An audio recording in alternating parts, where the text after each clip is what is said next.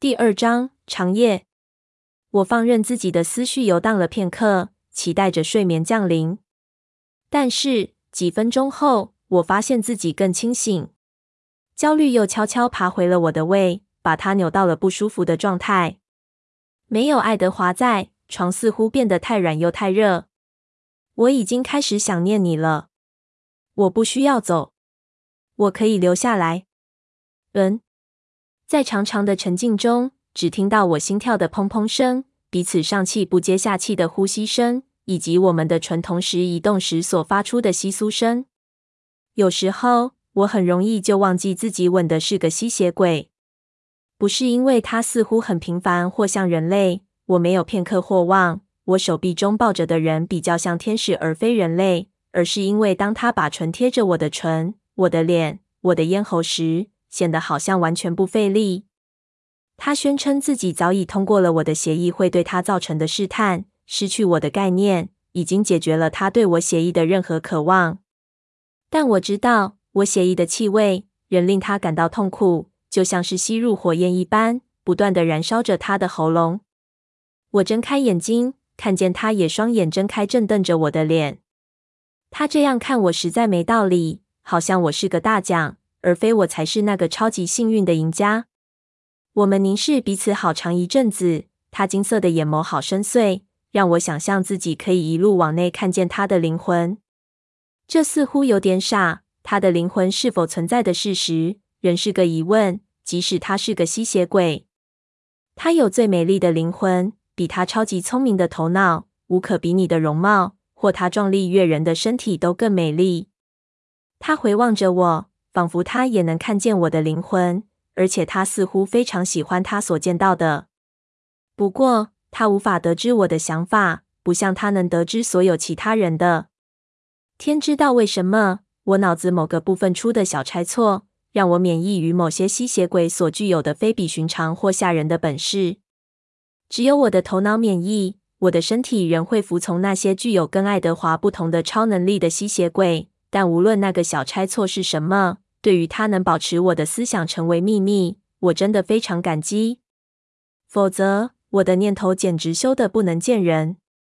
我再次把他的脸拉向自己。稍后，他喃喃道：“肯定要留下来。”“不，不，这是你的单身派对，你一定得去。”我嘴上这么说，但我右手的手指却探入握紧他红褐色的头发。左手紧贴着他的背凹处，他冰凉的手抚摸着我的脸。单身派对是设计给那些对单身日子即将过去而感到悲伤的人。我是迫不及待要把他抛在背后的人，所以没道理要去。说的甚是，我贴着他寒冬般冰冷的咽喉肌肤喘息着，这非常靠近我的快乐小天地了。查理在他房里睡得不省人事。让我感觉几乎像独处一样好。我们蜷缩在我的小床上，虽然我裹在厚厚的毛毯中，像个勇士的，我们仍尽可能的交缠在一起。我讨厌裹着毛毯，但我的牙齿若因为冷而咯咯作响，会毁了浪漫的感觉。更不用说，如果我在八月的时候开暖气，查理会注意到的。如果我必须包得紧紧的，至少爱德华的衬衫是在地板上。我永远不会停止震惊于他的身体是何等完美、白皙、冰冷，像大理石般光滑。现在，我把手滑下他岩石般的胸膛，抚过他平坦的腹部，令人惊叹。一阵轻微的战栗窜过他的身体，他的嘴再度找到我的。我小心谨慎的让我的舌尖抵住他玻璃般光滑的唇。他叹了口气，他甜美的气息，冰冷又可口宜人。吹拂过我的脸，他开始退开，那是他的立即反应。任何时候，当他觉得情况超过界限了；任何时候，当他极渴望继续时，他的反射动作是退开。爱德华几乎花了一辈子的时间在抗拒任何一种生理上的吸引力。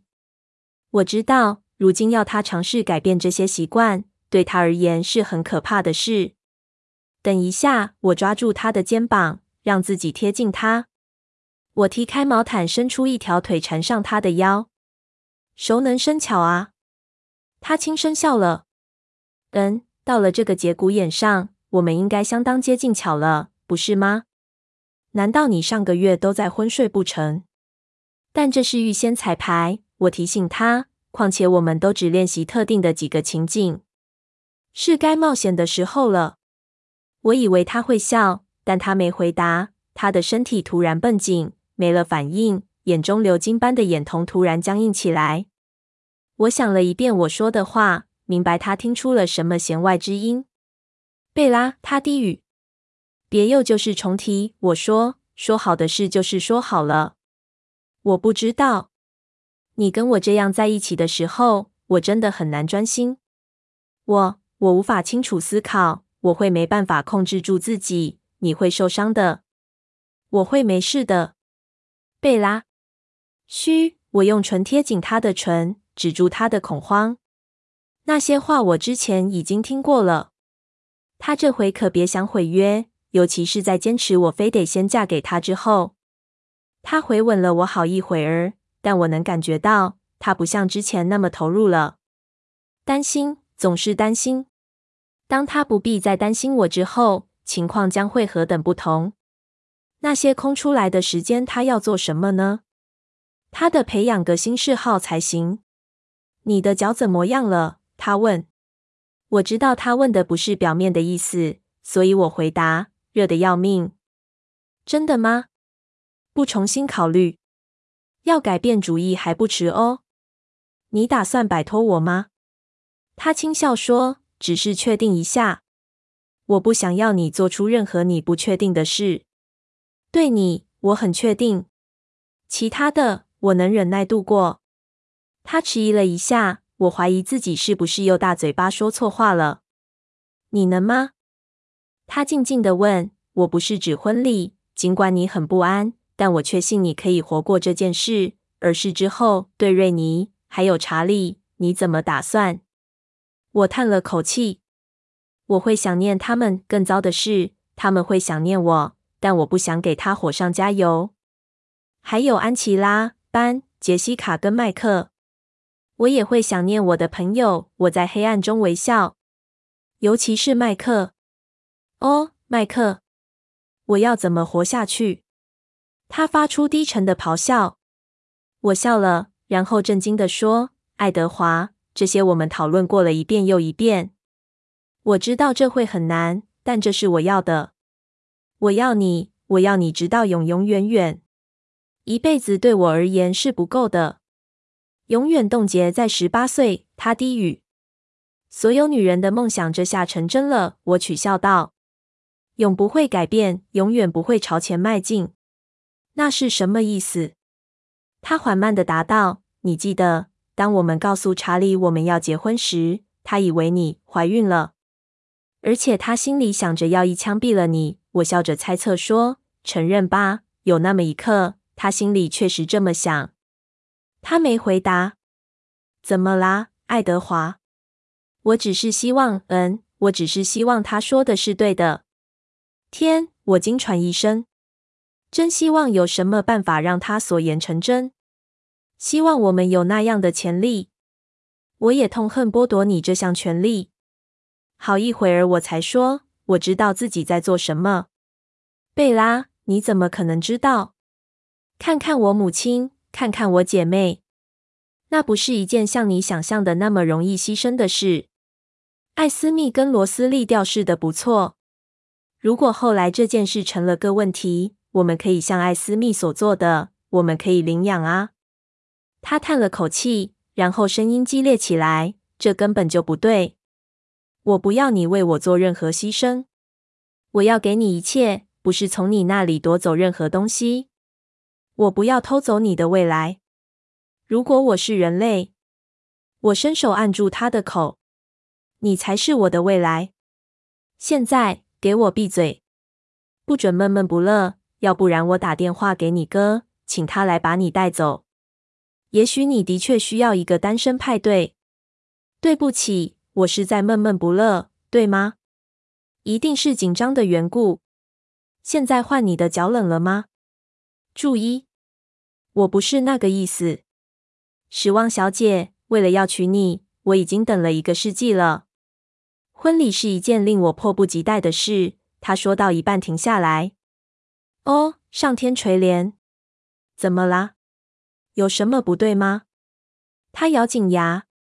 你不需要打电话叫我两个哥哥来了。很显然，伊密特跟贾斯伯今晚不会轻易放过我。我拥紧他一会儿，然后放开他。要和艾密特玩拔河比赛，我完全没有胜算。祝你玩得愉快。此时，窗户上传来一阵尖锐的响声，有人直接用坚硬的指甲刮过玻璃，弄出一种可怕的、让你的捂住耳朵、会起一身鸡皮疙瘩的声音。我打了个冷颤。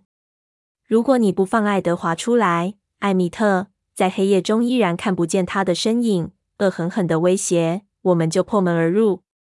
快去！我笑着说，免得他们拆了我家的房子。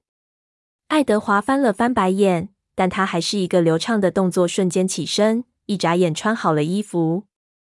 他弯下身来，在我额上印下一吻。好好睡一觉吧，明天是你的大日子。谢了。这还真容易帮助我入睡。我会在教堂的圣坛前跟你碰面。我会是穿白纱的那位。我对自己听起来完美又世故的模样不禁露出微笑。他轻笑说：“非常具有说服力。”然后他突然蹲伏下身，全身的肌肉收缩如弹簧。他消失了，从我的窗户窜出去，快到我的肉眼无法跟上。窗外传来低沉的“砰”的一声。我听到艾密特喃喃咒骂：“你们最好别让他迟到。”我喃喃道：“晓得他们可以听见我的声音。”接着，贾斯伯的脸出现在我窗口，他蜂蜜色的头发被从云中透出的淡淡月光染上一层银光。别担心，贝拉，我们绝对会让他提早到家的。我突然变得非常平静，我的不安似乎变得完全不重要了。就像爱丽丝具有神秘又准确的预知能力一样，贾斯伯拥有自己的天分。贾斯伯的能力不是预知未来，而是操纵情绪。你无法抗拒他要你感觉到的感觉。我笨拙地坐起来，还跟毯子纠缠在一起。贾斯伯，吸血鬼在单身派对上都做些什么？你们不会带他去脱衣舞俱乐部，对吧？别告诉他任何事。艾米特在底下吼道，然后又是“砰”的一声，接着传来爱德华低低的笑声。放轻松，贾斯伯告诉我，我也随之轻松下来。我们库伦家有自己的版本，不过是几只山狮，几只大灰熊，非常平凡的一次夜晚出猎。无论现在或将来，我怀疑自己能够如此满不在乎的谈论吃素的吸血鬼饮食。谢啦。贾斯伯，他眨一下眼，然后跳下，消失了。外面完全安静下来。查理闷住的打呼声单调的透过墙传来。我躺回枕头上，现在觉得困了。我从沉重的眼皮底下瞪着我这个小房间的墙，被月光飘得一片苍白。我在自己房间的最后一个晚上，我身为伊莎贝拉失望的最后一个晚上。明天晚上。我将成为贝拉·库伦。虽然这整个婚姻的考验与我犹如芒刺在背，我还是得承认，我喜欢自己换了夫姓。我放任自己的思绪游荡了片刻，期待着睡眠降临。但是几分钟后，我发现自己更清醒，焦虑又悄悄爬回了我的胃，把它扭到了不舒服的状态。没有爱德华在，床似乎变得太软又太热。贾斯伯已经走远了，所有平静、放松的感觉也随他一起去了。明天将会是非常漫长的一天。我也意识到，我大部分的恐惧都是杞人忧天，我只要克服自己就行了。引人注目是人生的一部分，无法避免的。我不可能永远与背景混成一片。然而，我还是有几项特定担心的事，是完全合逻辑的。首先是婚纱背后长长的裙摆，在这件事上，爱丽丝显然让她的艺术感凌驾了实用性。穿高跟鞋灵活地走下库伦家的楼梯，还拖着一个长裙杯，听起来根本是个不可能的任务。我应该要事先练习的。再来是宾客的名单：谭雅一家、德纳利家族会在婚礼前到达。让谭雅的家族跟我们来自奎鲁特保留区的客人雅各的父亲与克利尔沃特一家同处一室，将是件敏感的事。德纳利家族可一点也不是狼人的粉丝。事实上，谭雅的妹妹艾琳娜根本不会来参加婚礼。她仍然记恨着狼人杀害了她的朋友罗伦特。就在他要杀我的时候，感谢这股旧仇，让德纳利家族在爱德华家最需要帮忙的时刻拒绝伸出援手。结果是意料之外的，奎鲁特狼人与他们联手，在一大群吸血鬼新手前来攻击时，救了我们大家一命。爱德华已经向我保证，德纳利家族接近奎鲁特客人是不会造成危险的。谭雅跟他整个家族，除了艾琳娜之外，都对临阵背叛一事愧疚万分。跟狼人之间休战不过是个小代价，他们已经做好了心理准备。那是属于大问题。另外还有小问题，我脆弱的自尊心。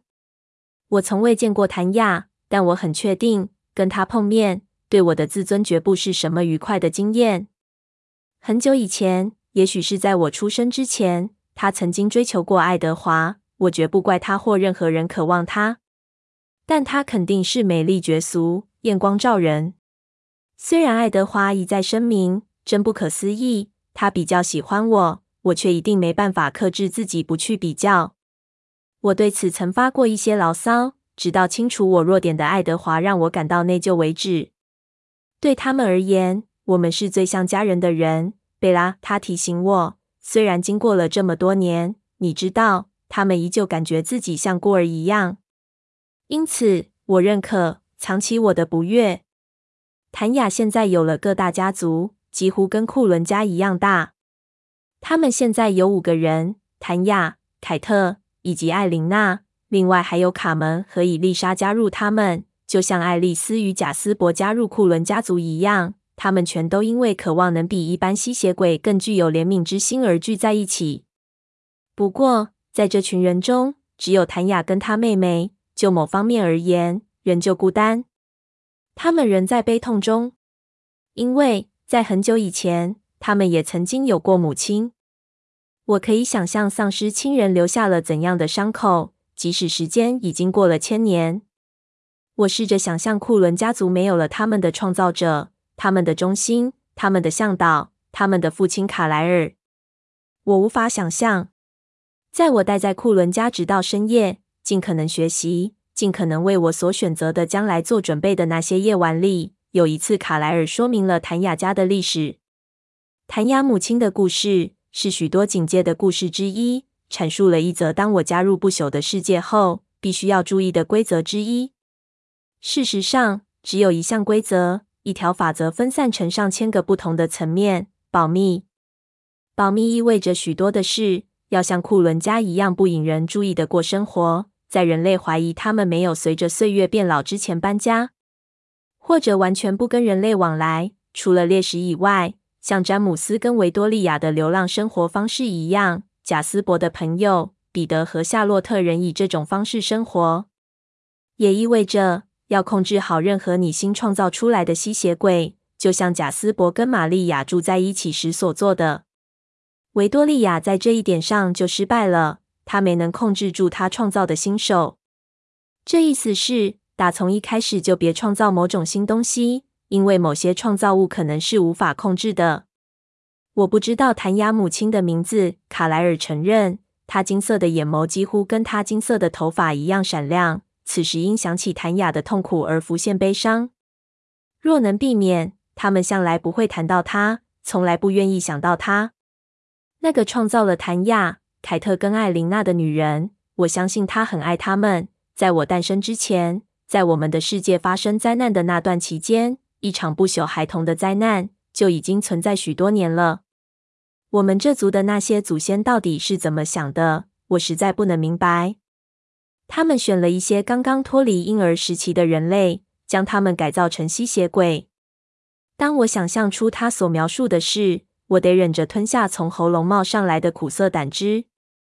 他们非常漂亮。看到我的反应，卡莱尔飞快地解释：“非常讨人喜欢，极为迷人，你无法想象。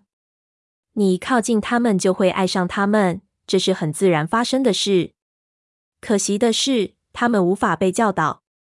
他们冻结在被咬的那一刻，无论那时他们的发展达到什么程度。一个可爱、有着酒窝与粉嫩嘴唇的两岁孩童，可以在某次突然发怒时毁掉半个村子。如果他们饿了，他们当然要吃，没有任何警告的言语能够约束他们。人类看见他们。各种故事四处流传，恐惧像干柴碰上烈火般迅速传开。谭雅的母亲创造了一个这种孩童，跟其他的仙人一样，我无法理解他这么做的理由在哪里。他深深吸了口气，稳定自己的呼吸。当然，佛度里出面干涉了。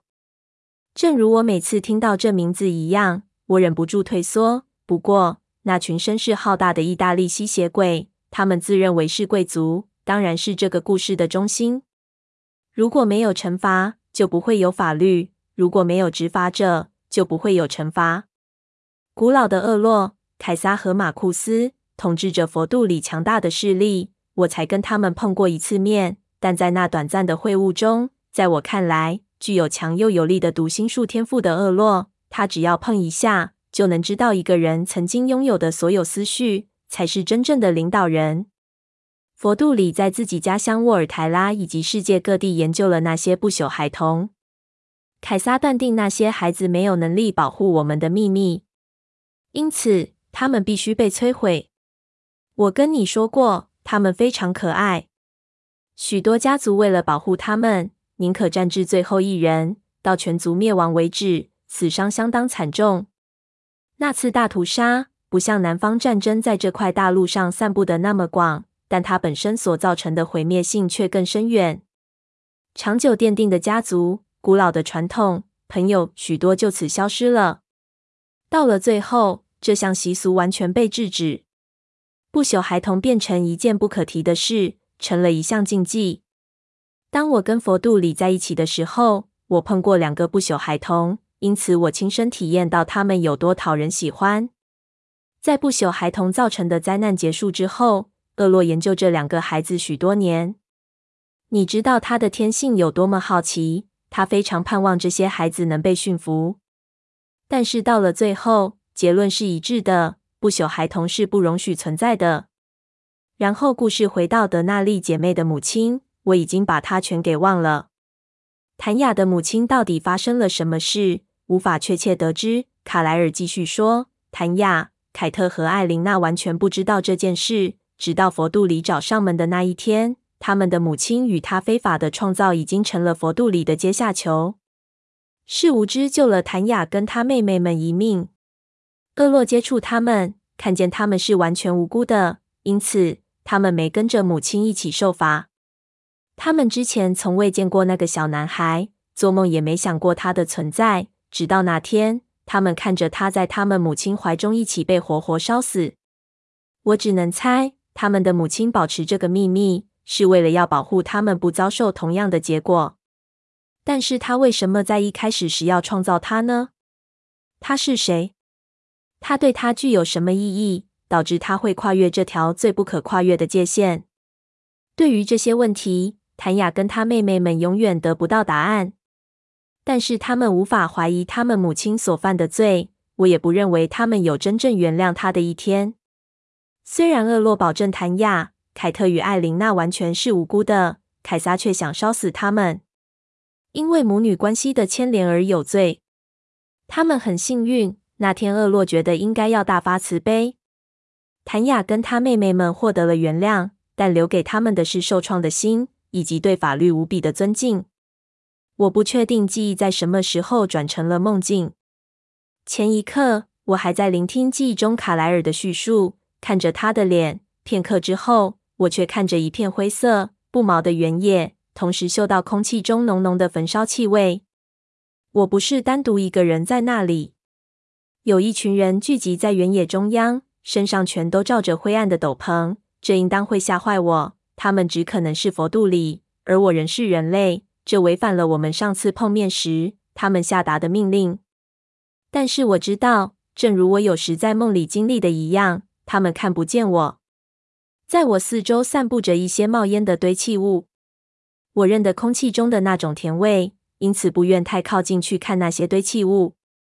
我丝毫不想去看他们所处决的吸血鬼的脸孔，有一半是怕自己会在闷烧的尸堆中认出某个人。